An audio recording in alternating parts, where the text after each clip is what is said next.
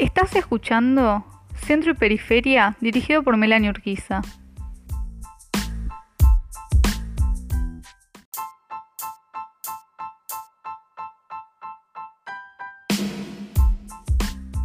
A continuación abordaremos el objetivo concepto de globalización, junto a la subjetiva valoración de Aldo Ferrer. En segundo lugar, expondré la definición de centro-periferia planteada en el año 1949 por Raúl Preswich.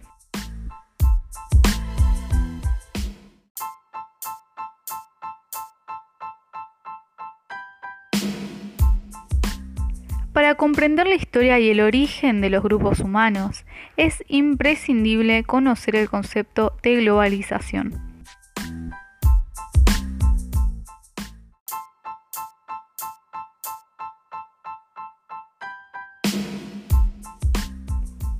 ¿Qué es la globalización?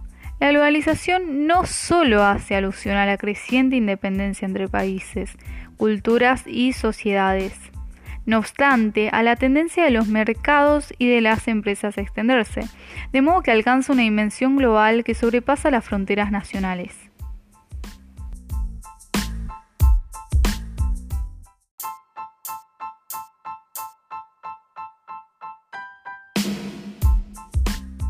Ahora para contextualizar. No, la globalización no es un hecho actual. De lo contrario, obtiene mayor complejidad a través del tiempo. La misma emerge a partir del contexto en el cual los españoles y portugueses invaden América, llegando al África y Oriente, de modo que origina las bases de un sistema de intercambios y migraciones totalmente masivo. A raíz de esto, emergen los países sudamericanos, en los cuales se produjo la mayor mezcla étnica de la historia humana. Millones de europeos y africanos se fusionaron con pobladores originarios y a su vez se desarrolló un numeroso flujo en productos naturales, mercancías y bienes culturales que se caracterizaban por oscilar entre dos periodos históricos, el Nuevo y el Viejo Mundo.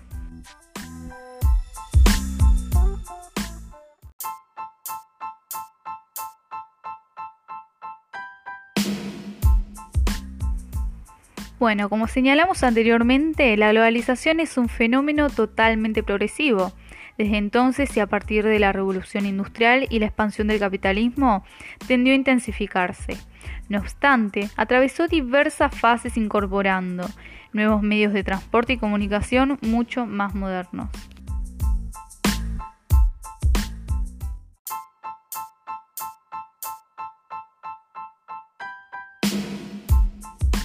A partir de esto, a fines de la Segunda Guerra Mundial, los avances científico-tecnológicos aumentaron el comercio y las inversiones en el exterior de las empresas propias de los países más desarrollados. Se ha ejecutado así una forma de internacionalización de la producción, en la cual forman cadenas productivas cuyas bases están localizadas en países diversos. Por ejemplo, un ejemplo puede ser McDonald's, ¿no? que tiene muchas cadenas es una empresa extranjera que tiene muchas cadenas en diversos países.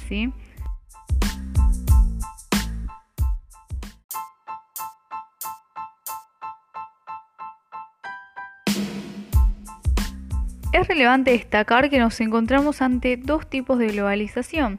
La primera es la globalización real, que es la cual se basa en el comercio y las inversiones productivas.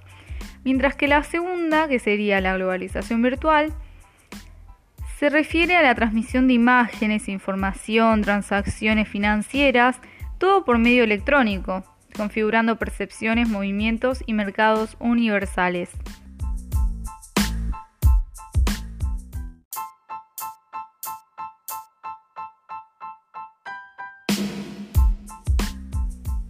Ahora nos sumergiremos en la valoración del economista Aldo Ferrer, expuesta en el año 2001 el cual sostiene que la globalización coexiste con espacios nacionales en los cuales se realizan la mayor parte de las transacciones económicas y se genera el proceso de desarrollo. Aldo Ferrer lo que nos dice es que la globalización habita en esos espacios nacionales, en los cuales hay mayor actividad económica, ¿no? Estamos hablando de los países con mayor desarrollo, los cuales serían representados como consiguiente eh, bajo el término centro.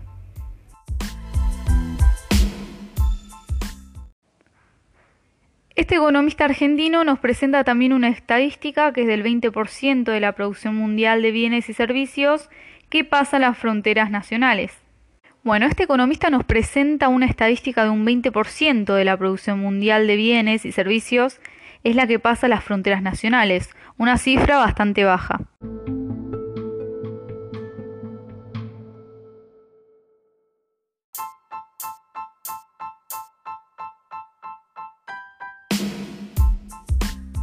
La revolución industrial y sus transformaciones de tipo tecnológico, institucional, social, político y cultural produjo cambios que aceleraron el ritmo de los procesos humanos. En un contexto globalizado, el desarrollo económico y el ciclo de expansión del capitalismo. A partir del siglo XIX se incrementó y aceleró el proceso de globalización, incorporando medios de transporte y comunicación más avanzados como resultado, se perfeccionan los vínculos de intercambios entre distintas regiones. Las transformaciones económicas y su impacto en las diversas regiones del mundo generaron una división en el modo de producción de las diversas regiones.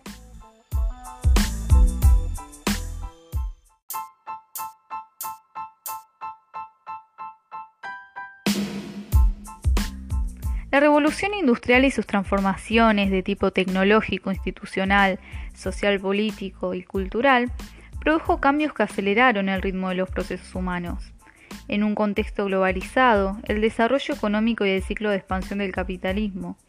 A partir del siglo XIX se incrementó y aceleró el proceso de globalización, incorporando medios de transporte y comunicación más avanzados como resultado, se perfeccionan los vínculos de intercambios entre distintas regiones. Las transformaciones económicas y su impacto en las diversas regiones del mundo generaron una división en el modo de producción de las diversas regiones.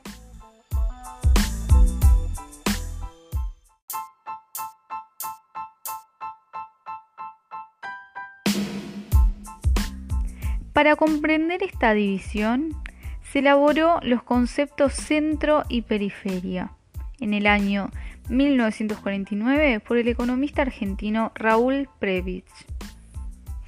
Dentro de los estudios de CEPAL, Comisión Económica de América Latina, permiten distinguir en la economía mundial dos tipos de países en estado de desigualdad.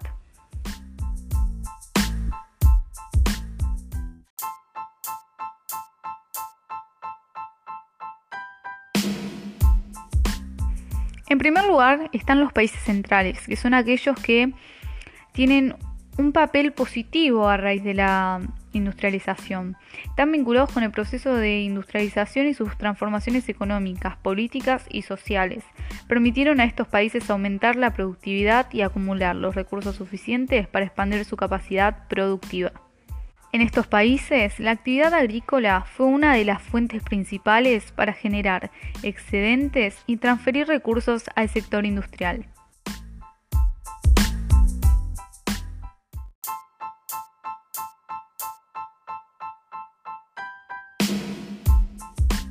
La producción agrícola permitió abastecer con alimentos y materia prima del sector industrial, suministrar mano de obra a la industria en las ciudades y brindar recursos financieros que se transfirieron al Estado o a los empresarios industriales.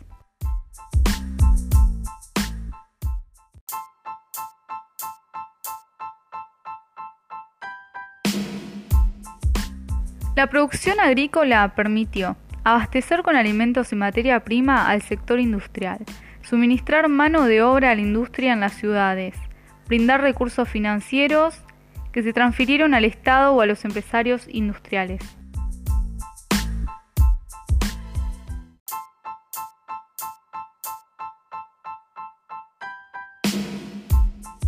Por otro lado se encuentran los países periféricos, que tienen una economía poco desarrollada, carecen de una buena infraestructura y concentran su riqueza en la producción y explotación de recursos naturales.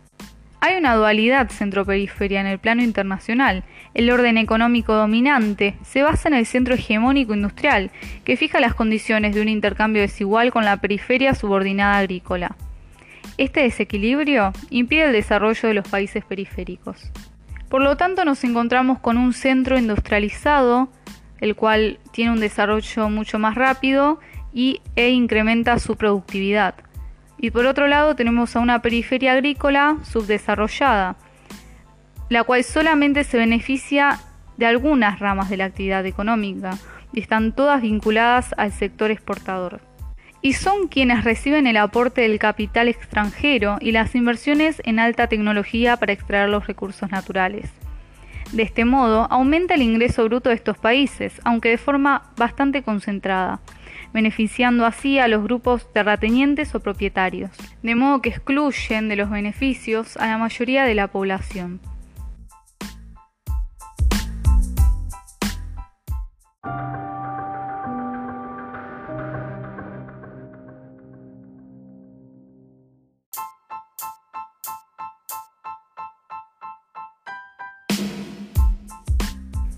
Retomando el tema de intercambio desigual, estaremos caracterizando la economía central y la economía periférica.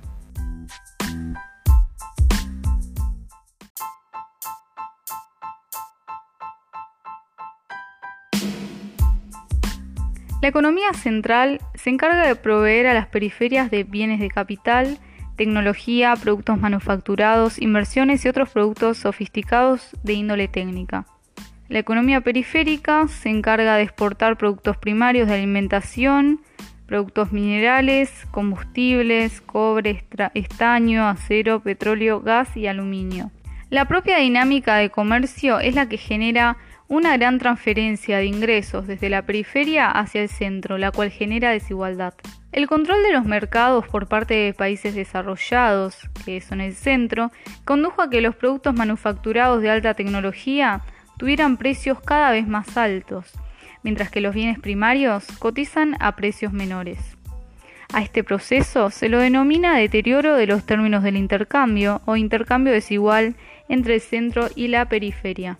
Los países periféricos están expuestos a variaciones abruptas de los valores en mercados que no controlan, ya que el centro se encarga de agregar altos intereses a la mercancía manufacturada, el centro depende de periferia, aún así controlan su desarrollo a beneficio propio, tanto político, social como económico. La CEPAL sostiene que los países periféricos pueden superar el subdesarrollo a través de la industrialización, para aprovechar el mercado interno y, y diversificar sus exportaciones. Para ello, propuso la intervención del Estado. Cuando uno estudia el concepto centro-periferia de Previch, tiene mucho que ver con esta idea de método histórico estructural, donde un sistema mundial de intercambios de materias primas y alimentos y otro de bienes industriales empezaban a perder importancia en la economía mundial, a favor de un sistema y un comercio mundial donde lo que crecía más dinámicamente era el comercio intraindustrial el comercio entre las grandes naciones industrializadas que a su vez trataban de autosuficiencia desde la materia prima y alimentos.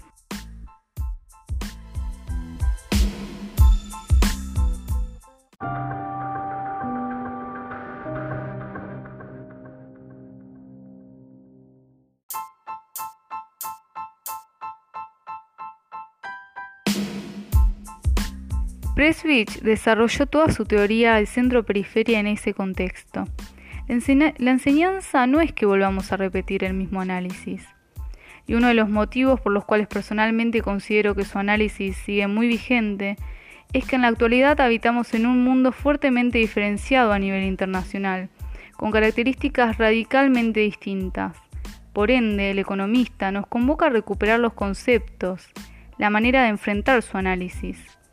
Entonces, esta nueva realidad internacional nos convoca justamente a combinar aquel concepto de centroperiferia, aplicarlo, siempre de acuerdo a la idea del método histórico estructural, donde uno debe coordinar la elaboración de leyes económicas al más alto nivel de abstracción, con el estudio de dos realidades concretas, que son muy diferentes y que imponen diversas soluciones de políticas económicas, productivas y sociales.